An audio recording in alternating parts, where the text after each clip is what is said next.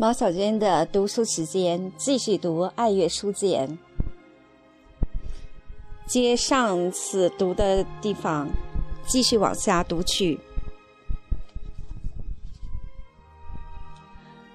朱光潜说得好：“不能同时欣赏许多派别诗的佳妙，就不能充分的、正确的欣赏任何一派诗的佳妙。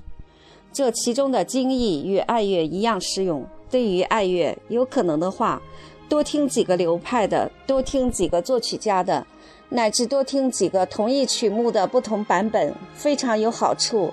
特别是我们正身处其中的现代世界，出现了那么多的音乐流派，那么多的音乐曲目被写了出来。我们首先可以做到多听，做到多接触。对于探索，不要简单的否定，也不要急于要求肯定。但是，我们最终还是要做出自己的判断，为我们自己找到不仅合乎自己的心，也合乎自己的耳朵的音乐。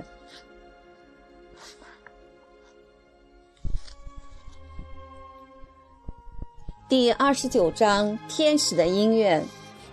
古典音乐带来慰藉、救赎和解放，把聆听对象的重点放在最终有精神性的作品上面。古典音乐之中最多可敬之曲和可爱之歌，当然也免不了有个别可恶的哼叫，其中清浊一品，全赖我们激扬。为了我们作为人的全面发展和更高的进步，让我们追求那天使的声音，让我们迎接那天使的声音，仰瞻时雨之化，让我们拥抱那天使的声音，如坐春风之中。啊，我们的天使，人类的天使，它张开洁白如雪的翅膀，明眸皓齿，楚楚动人，在蓝天上飞着，慢慢的飞着，翱翔着。什么时候我们的心才这样的激荡？我们简直可以从这激荡中深深的闻到新鲜的甜味儿，升腾吧，氤氲的气氛，翻滚吧，火山的喷流，阴阳吧，像一面旗帜，像里尔克预感中的那面旗帜。我认出了风暴，而且激动如大海。我舒展又跌回我自己，又把自己抛出去，而而且独个儿置身于伟大的风暴中。那简直是绝对的激动，绝对的，那简直是绝对的激动，激动的绝对。我们可能为爱乐热泪盈眶，让不爱的爱，让爱了的更爱。席勒说：“美既不是纯粹感性，也不是纯粹理性。通过美，把感性的人引向思维；通过美，使精神的人回到感性的世界。所有艺术之中，难道不是只有音乐才最好的体现了美的这种异乎寻常的品格吗？”席勒还说：“把自己本性中最高的东西和最低的东西结合起来，这是人所特有的本领。”如果说人的尊严有赖于两者的严格区分，那么人的最大幸福就有赖于这种区分的巧妙的消除。所有艺术之中，还是只有音乐能巧妙地消除这种区分，能成为一种巧妙消除的方法。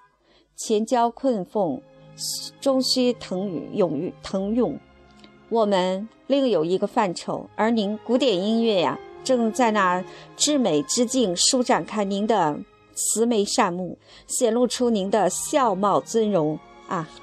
古典音乐，您是浊水外的清流，您是荒地上的红花，您是福音，我们是见证啊！古典音乐，您是穿破了阴霾，伫立在我们头顶的云端，向我们混世其中的庸俗无聊。丑陋献出真迹的真挚和博爱之光，您拯救我们于深重的危机之渊，慰藉我们于心苦胆痛，慰藉我们于心苦胆痛之际。您更护下了我们那惨遭雷劈电击而快折断的生命之羽，拖住了我们那被强风满雨断腰一扫的理想之翼。从您始，由您重新开始。我们在悄悄地激动，在慢慢地回升，向着毕竟如洗的蓝天，向着蓝天以外的璀璨群星，向着群星所在的无限宇宙。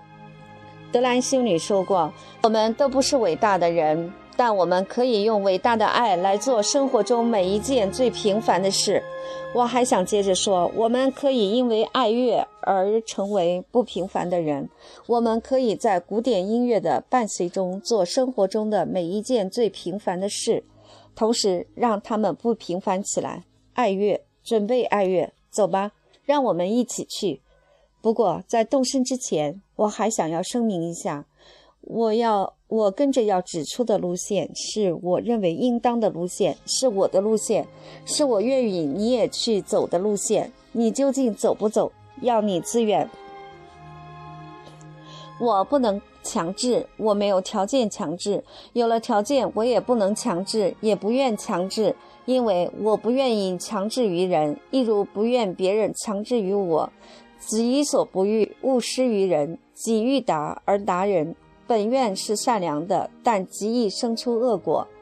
恰达耶夫（一七九四到一八五六），俄罗斯思想家，著有《哲学书简》《真言集》等，说：无论我们为普遍幸福而行动的愿望多么激烈，无论我们为普遍幸福而行动的愿望多么热烈，我们所想象出的这一抽象的幸福。仍仅为我们自己想得到的东西。无论什么时候，我们都无法完全排除开自己。在我们希望他人得到的东西中，我们总是会放进某种自己的东西。我完全明白恰达耶夫的意思。任何想成为普遍生活方式的生活方式，实质都是自己的生活方式。自己肯定了自己的生活方式。任何一种想普遍化的主张，其原来都是局部的主张。我们可以把有把握的是，我们自己能恰到好处的表达自己。但未必能恰到好处的表达他人，恰到好处的成为别人的社会的代言人。所以在我们常常情不自禁地采用复数的“我们”做主语，以我们的名义去表达一种论断、评价，尤其是一种期望、理想的时候，准确的讲，那都是单数的“我”的一种热情的扩张和泛滥。我们被表达的越强烈的时候，越可能走上歧路。一日三省其身，好。再好，再多加一省，再多加一省，那就是自己是不是背弃了民主，是不是驱逐了宽容？普遍幸福可能可以指每个人按自己对幸福的理解各自达到幸福，也可以指每个人按照某一种对幸福的理解达到某种幸福。前者是多元化的。从而是根本真实的，后者是一元化的专制，就是要达到那样的局面，它从来没真正实现过，也永远不会实现，因为它虽然有政治上的必要性，但没有精神上的合理性。民主自由仍然是既可爱又可怕的主题。自由是人的最高尊严，是人的天生需要，而民主是自由的需要，是自由合理现实化的需要。这样，人就既不为无限的自由，也不为无限的专制所害。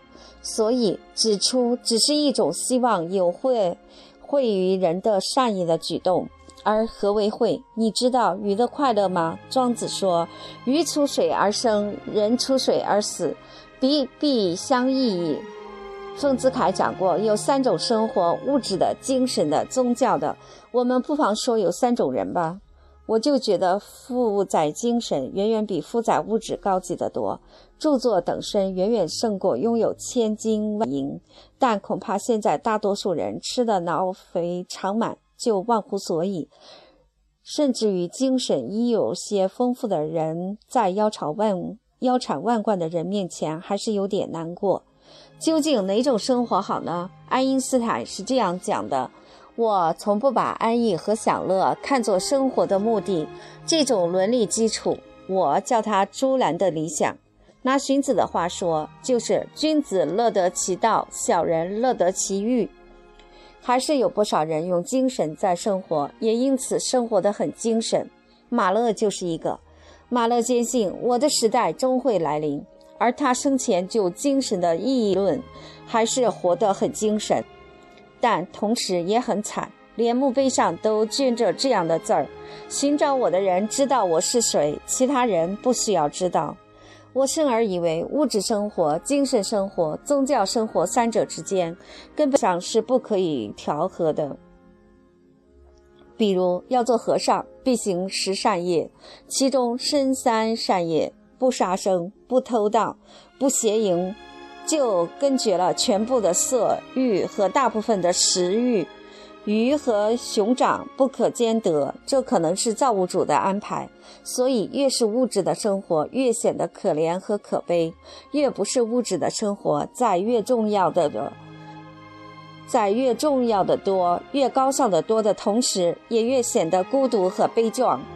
现在果真是马勒的时代了，马勒知道吗？对于这个不是希望中的，而是实现了的时代，马勒你知道吗？在天有灵，知道的。然而有灵吗？但是如果连这都没有了的话，现在的时代对马勒又有什么活生生的意义呢？我爱马勒，我尤其是希望伟大而不幸的人得到真正的安慰，所以我愿以 UFO 不被证伪。我相信地球以外的星球存在着别种生命。马克思说过一句话：“宗教是由宗教需要的人们所创造的，而宗教的需要有虚幻的需要，甚至麻醉的需要，但也有真正的需要。这中间，我是在考虑真正的需要。”我们将一直找寻生别的生命，我们将一直探究黑洞的秘密，但恐怕我们永久都不能和黑洞接近。我们一直不能肯定，也一直不能否定，这是永远的秘密。人也就是一个秘密，一个独立自在的不解之谜。当谜底都没有被完全解开，谁有发言权呢？谁对谁可以颐指气使？谁对谁又必须言听计从呢？所以。我要指出的时候，你要独立思考。你步步紧跟，我可以心花怒放；你背道而驰，我也不会仇恨满怀。我尊敬他人，尊敬的很难做到；我尊重他人，尊重很难做到。我强迫我自己去做这一种自己强迫自己，并不痛苦，恰恰相反，我这才感到由衷的幸福。好了，走吧。无论如何，先听德奥乐派的巴顿、巴赫、海顿、亨德尔、莫扎特、贝多芬、布鲁克纳、舒伯特、马勒、瓦格纳、布鲁赫、门德尔松、布拉姆斯、理查斯特劳斯等。这是最精神的一派，不仅音乐本身精神，也是也最通过音乐表达精神。他们特别重，再轻的地方也不肤浅。特别雅，再俗的地方也不用乏。那崇高是美的崇高，那美是崇高的美。像法国的德彪西也相当美，但那种美是印象的，是和崇高同时分裂的另一个范畴的美。而崇高的美是心象的，崇高和美同时融合了，在那里感到的美，像在大海里已分不清流进来的某一条江水。美纽因盛赞贝多芬的小提琴协奏曲，特别是他的第二乐章。这种音乐唤起我们所有人心中最美好的情怀，才正是我们称之为人性的音乐。你听听约胡姆指挥施耐德汉，1915到2007，奥地利小提琴家和柏林爱乐乐团合奏的贝多芬小提琴协奏曲，很神。一开始，四声定音鼓。听去很轻，但感觉相当不轻。生命的潜力都被深深的藏着，像心在跳动，咚，咚，咚，咚，发生共振。你不说，你不好说哪几节是美的，哪几节是崇高的，只会说通曲都是既美又崇高的。德奥乐派之外，可以先听苏俄苏的拉赫玛尼诺夫和肖斯塔科维奇。芬兰的西贝柳斯，还有英国的埃尔加、威廉斯和鲁布拉，法国的布廖茨、弗兰克和弗雷，捷克的斯梅塔纳和德沃夏克，肖波兰的肖邦，匈牙利的李斯特和巴托克。至于形形色色的现代派音乐，千万要多留神点儿神，要一直站稳自己的脚跟。上面已讲了不少人，如果要大力收缩的话，比如说收缩到两个人的话，肯定落在贝多芬和莫扎特身上。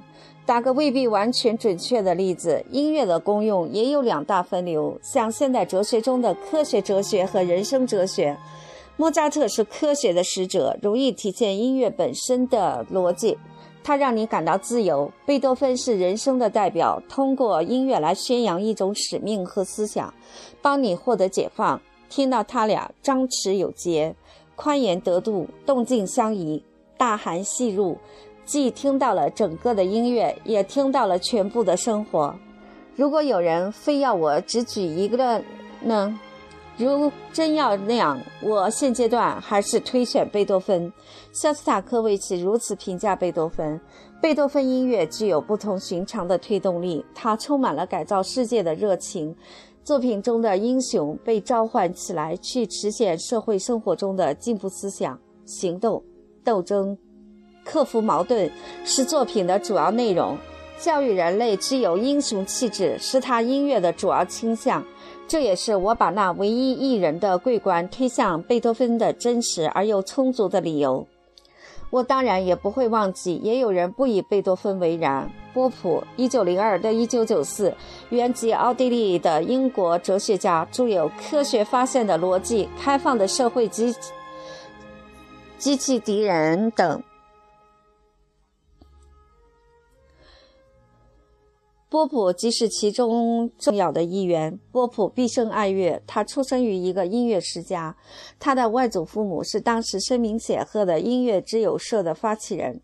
波普自己考上过维也纳音乐学院教会音乐系，只是最后因为他的自我感觉太差而放弃了。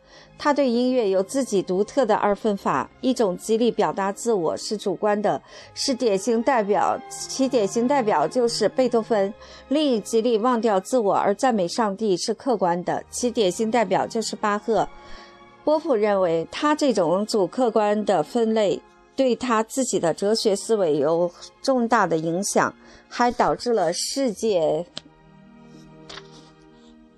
二、世界三的划分理论。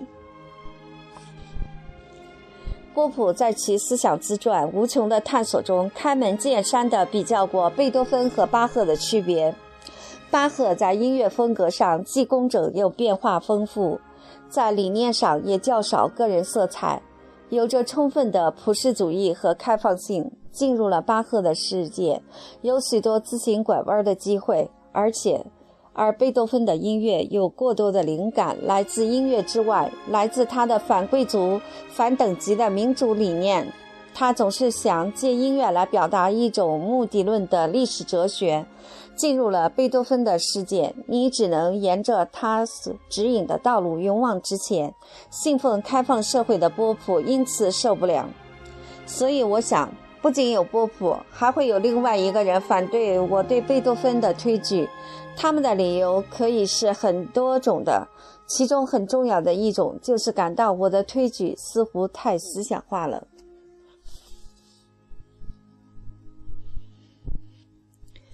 第三十章：终曲不朽。有思想的人才有光辉。思想化式的爱乐是最应推崇。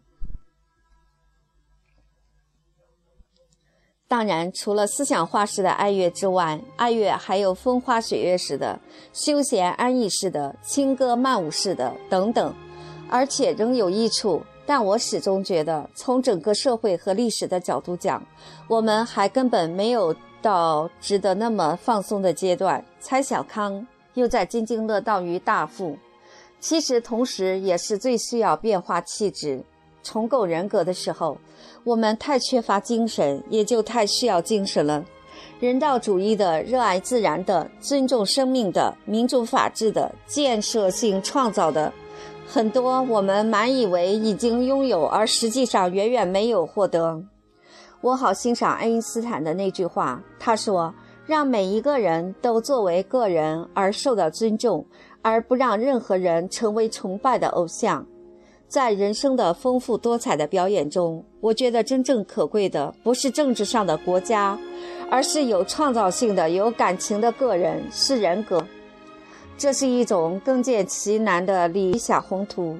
但它绝不是不可以实现的，绝不是要我们为之奋斗一生一世，而又注定一生一世乃至千秋万代都实现不了的一类的事业。我们的发展最终应该落在这样的目标之上，我们的教育应该最终培养这样的思想。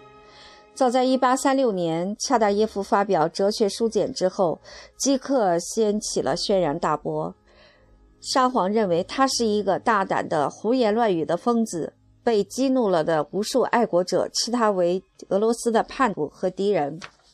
黑云压顶，城欲摧之际，恰达耶夫写出了疯人的辩护，声言他是以另外一种方式来表达他的爱国之心的。这种方式就是否定的爱国主义。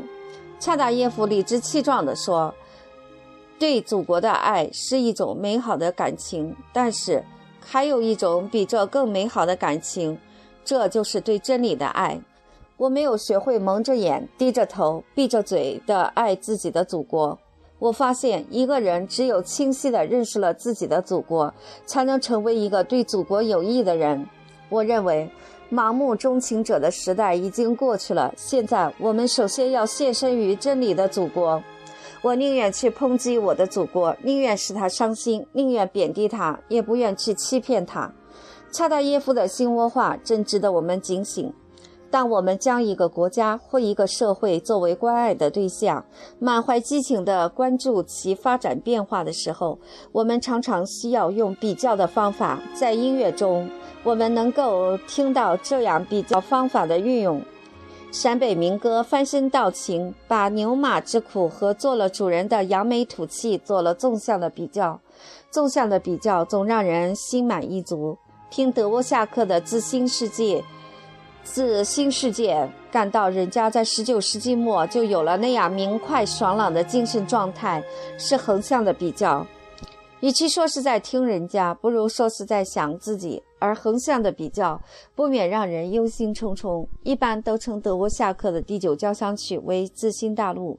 在这般称呼中，美国被限定在地理的范畴。殊不知，实在是要译成“自新世界”才对。德沃夏克在总谱的封面上写了捷克文字，并用英文加注 “From New World”。不过，我们向来不肯让别人略美。新世界，在我们是一个美丽的政治概念，我们只能将它专属于我们自己。自然世界是早就在收音机里听过的。翻开每一本爱乐方面的书，十之八九都要提到这部第九交响曲的大名，特别是那第二乐章英国馆的那段旋律，仿佛定格为了思乡眷恋之情的范例。而我以为这部名篇的精髓，却恰恰在这范例之外。我买回他的 CD 唱片的时候，刚看完三本讲美国的书，琳达写的《历史深处的忧虑》和《总统是靠不住的》，还有一本是周桂莹等做的《美国现代化道路》，都写得很真实自然。坏的方面不虚掩文饰，好的方面也敢直爽，也敢爽朗直抒。我这才洞见了那里的历史和现实的真面目，以前感受到的印象全都有偏差。我那些天心情少有的解脱，同时又少有的沉重，虽然很矛盾，但却是事实。别的更多更重要的方面就不提了，我只想到电梯。而早在一百多年前，李鸿章就对之进行过横向的比较。一八九六年，时任大清帝国直隶总督兼北洋大臣的李鸿章，在游美途中接受了《纽约时报》记者的采访。当记者问他在这个国家的所见所闻，什么使他感到使您最感兴趣呢？李鸿章回答道：“我对我在美国见到的一切都很喜欢，所有事情都让我高兴。最使我感到惊讶的是二十层或更高一些的摩天大楼。”我在清国和欧洲从来没见过这种高楼，这些楼看起来建筑建得很牢固，能抗忍狂能抗任何狂风吧？但清国不能建立这么高的楼房，因为台风会很快把它吹倒，而且高层建筑若没有你们这样好的电梯装配套，也很不方便。电梯这种上上下下的载运工具，直到二十世纪八十年代才在我们一些大城市的商场里抛头露面，让普通百姓看足了稀奇。我也是在大学毕业后，才在特大城市重庆的百货大楼里脚踏实地的见识了一番，而在人家十九世纪末的时候，就已推而广之。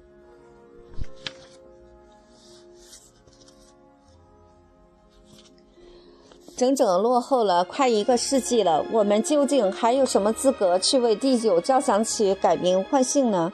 一八九二年九月，德沃夏克来到了纽约。那时的美国是个新生的国度，鲜有历史，少有负担，一派洒脱。新兴的工业文明和城市文明让这个来自欧洲内陆古老城市的音乐家感慨万千。他对这片土。他对这片热土的壮物抒情也真正受到了感染。他在写祖国的信中谈到：“如果没有看见美国，我是永远写不出像现在所写的交响曲来的。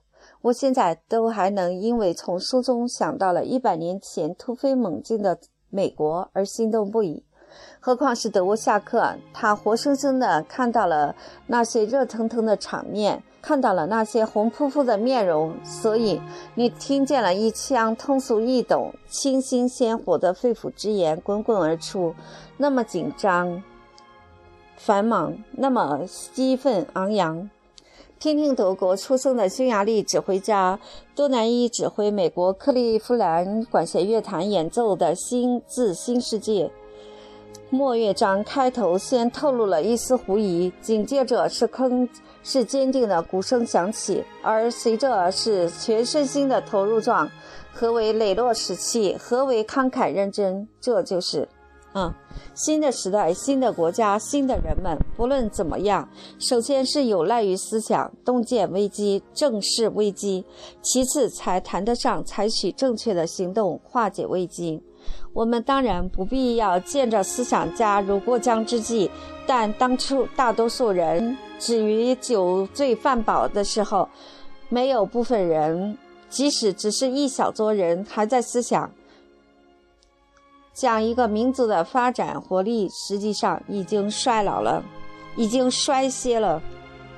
当思想家在继续思想，实干家也在加入思想。越来越多的人热爱思想、尊重思想之际，民族才生津活血、脉络清通。恰如恰达耶夫在《哲学书简》中第一封信中写的那样：“人民群众服从于凌驾于社会之上的特定的力量，他们自己并不思考，他们中间有一定数量的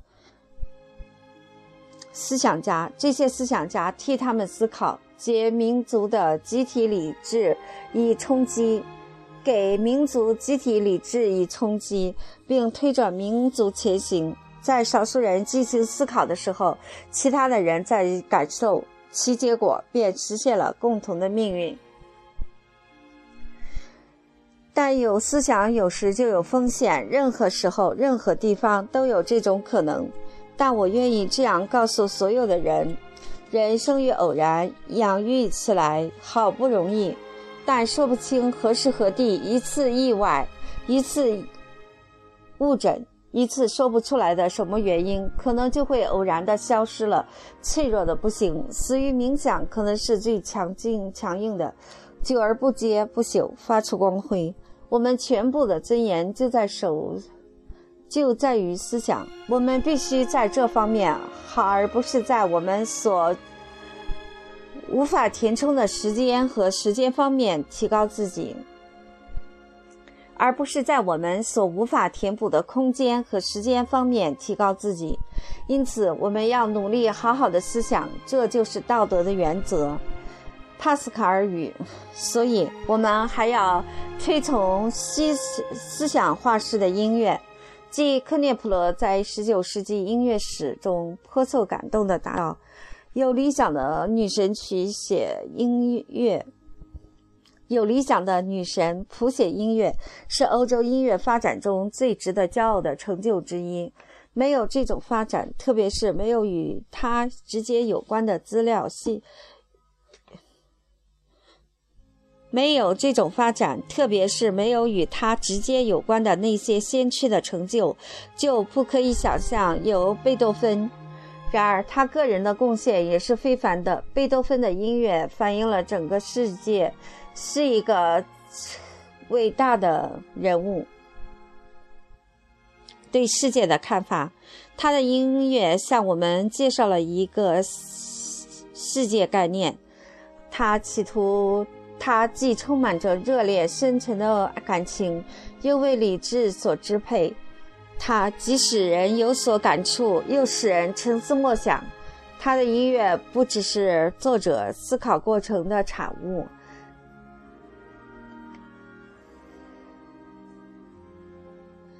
在他的作品中凝聚着理想，塑造了。他的全部思想历程，所以我还是要首先推崇贝多芬的音乐。能够内化贝多芬的人才敢说：“我不入地狱，谁入地狱？”人的生命是有限的，但音乐的生命是无限的，音乐是不会灭亡的。这是托斯卡尼尼说的。能与音乐相伴终生的人，他已经得到了上帝可以给予的最大恩赐。这是卡拉扬说的，在他辨别人间的前一天说的，在他辞别人间的前一天说的。听听吧，布鲁克纳的第九交响曲。秋风瑟瑟，碧空如洗，走上高山之巅，银发飘飘，极目远眺，千山万水如不关情。风渐渐的停止了，音渐渐的消了，结束了一切。但此时无胜于有。